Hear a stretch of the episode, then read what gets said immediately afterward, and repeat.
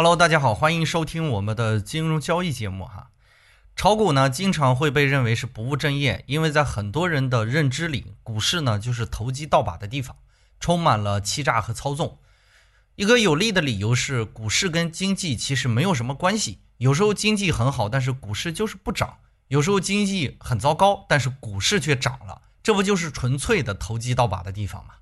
对股市没什么理解的人这么想，倒也很正常。因为股市和经济并不是简单的线性相关，有经济学家曾经说过，经济和股市像是遛狗时的主人和狗，狗有时候跑在主人前面，有时候跑在主人后面，有时候跑得太远就回来找主人，有时候呢可能主人只前进了一百米，狗子已经来来回回的折腾了一千米哈。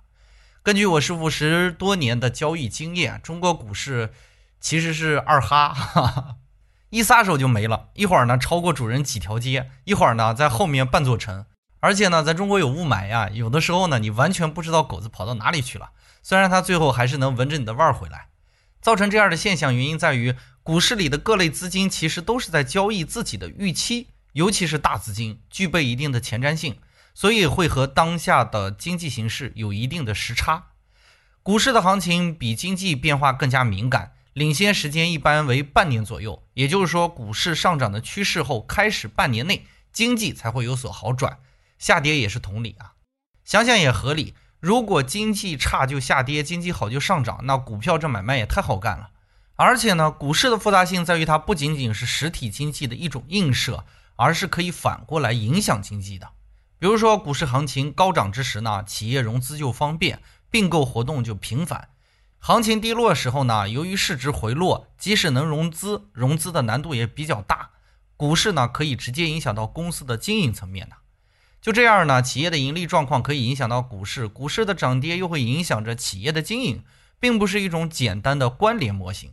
所以呢，产生了索罗斯的反身性理论：市场参与者以偏颇的观点进行交易，而他们偏颇也会影响市场发展。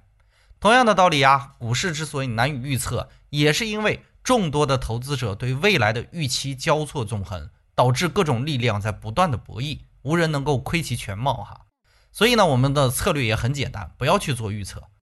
老子《西生经》有云：“战往知来，不如质朴。”与其神神叨叨的猜测未来如何，不如老老实实的做策略。策略可以很复杂，也可以很简单。比如说，只在二十日均线向上运行时做买入的动作，具体交易时机。止损止盈位置在三十分钟级别寻找，这就是一个粗略但是靠谱的策略。为什么这么说呢？请大家自行去思考这个问题哈。即使你遛的是一条二哈，我们也可以通过给它拴条绳子，让它更好的把握。通过为市场立法呢，我们可以放弃那些自己把握不了的行情，只参与那些符合自己框架体系的行情。然后呢，随着自己能力圈的扩大，可把握的也越来越多。只要掌握正确的方法，加上真诚的心，虽然狗子很皮，二哈很皮，但是也可以成为我们最好的朋友。今日的小话题是你被股市咬过吗？疼不疼呀？当然，你可以把你的想法放在我们的留言区，我们会进行讨论哈。感谢公众号“交易如人生”为我们提供宝贵的策划，更多内容关注微信公众号“开号御书房”。我们下期再见。